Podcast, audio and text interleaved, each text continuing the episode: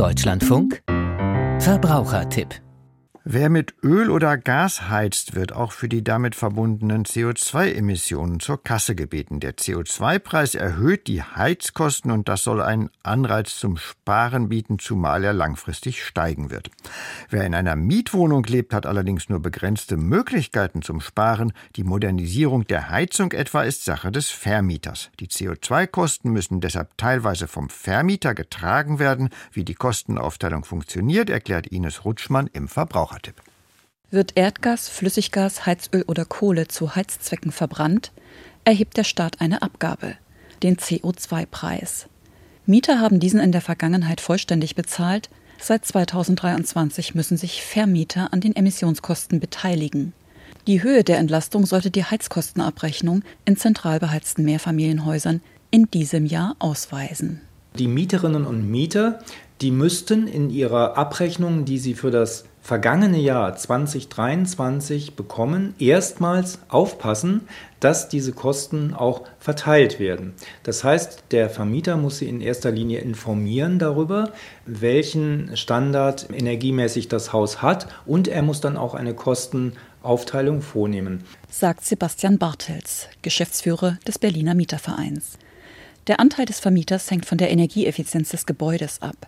In einem Haus mit gutem Wärmeschutz beträgt er null, in schlecht gedämmten zahlt der Vermieter bis zu 95 Prozent der Emissionskosten. Ausnahmen bestehen für Gebäude unter Denkmal- oder Milieuschutz oder bei Anschlusszwang an ein Wärmenetz. Bartels rechnet mehrheitlich mit einer hälftigen Aufteilung. Bei erwarteten CO2-Preiskosten von 70 bis 100 Euro für eine durchschnittliche Wohnung übernehme damit der Vermieter 35 bis 50 Euro.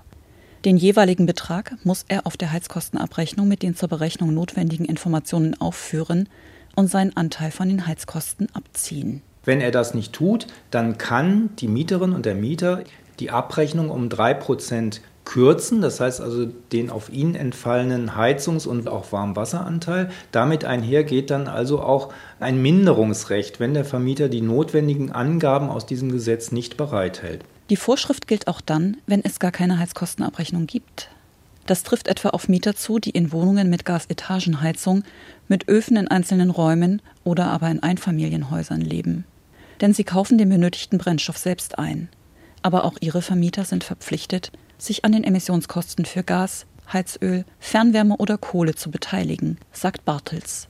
Die müssen dann selber aktiv werden und sie müssen ihren Erstattungsanspruch gegenüber ihrem Vermieter geltend machen und zwar in Textform, das kann man also auch per E-Mail machen und zwar innerhalb von zwölf Monaten, nachdem sie die Rechnung des Anbieters erhalten haben. Jeder Energielieferant hat auf seiner Abrechnung unter Hinweis auf das CO2-Kostenaufteilungsgesetz den Energiegehalt der Brennstoffmenge in Kilowattstunden zu nennen. Diese Angabe ist Ausgangspunkt für die Berechnung des Vermieteranteils. Hierzu bietet das Bundesministerium für Wirtschaft und Klimaschutz einen Rechner im Internet. Einzugeben ist die Energiemenge laut Abrechnung und die Wohnfläche. Den Rechner können auch Vermieter nutzen, die keinen Messdienstleister beauftragt haben und die Heizkostenabrechnung selbst erstellen. Zugleich lassen sich die künftigen Emissionskosten abschätzen. Schließlich gilt 2024 ein höherer CO2-Preis als nach 2023 und er wird weiter steigen.